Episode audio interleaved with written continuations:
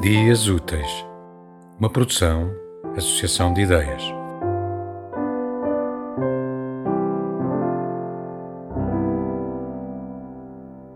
Poetas. Foi há tanto tempo que a memória se confunde na minúcia do encontro.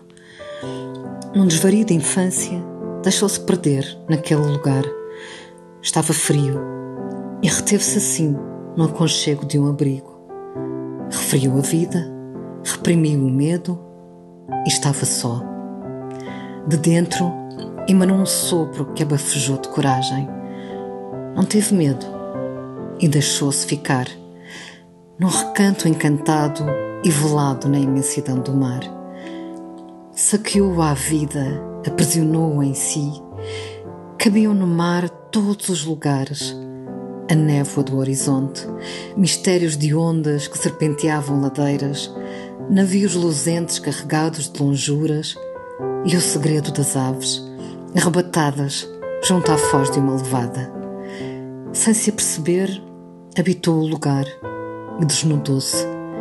Instalou os sonhos e ao longe seguiu os navios que se encharcavam no mar.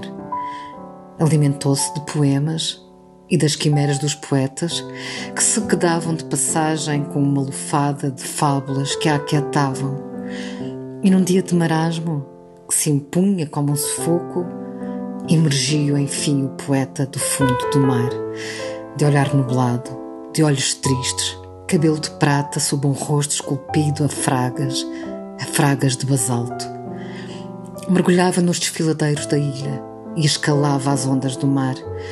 Abismava-se de vales e embebia-se em levadas, comovia na nostalgia de um terraço ermo de um terreiro aveludado de musgo e hortênsias, dos bordados alinhavados com o cheiro do mar e das tempestades do norte adocicadas de mel.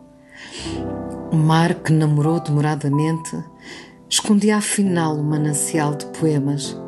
Era o eco que partilhava a solidão do seu refúgio e a canção que soltrava em cada vida de um poema embriagaram-se nas vinhas das palavras, plantadas nas encostas da ilha, e ébrios tropeçaram em memórias de cumes de onde se despenhavam cavaleiros em vendavais de nuvens.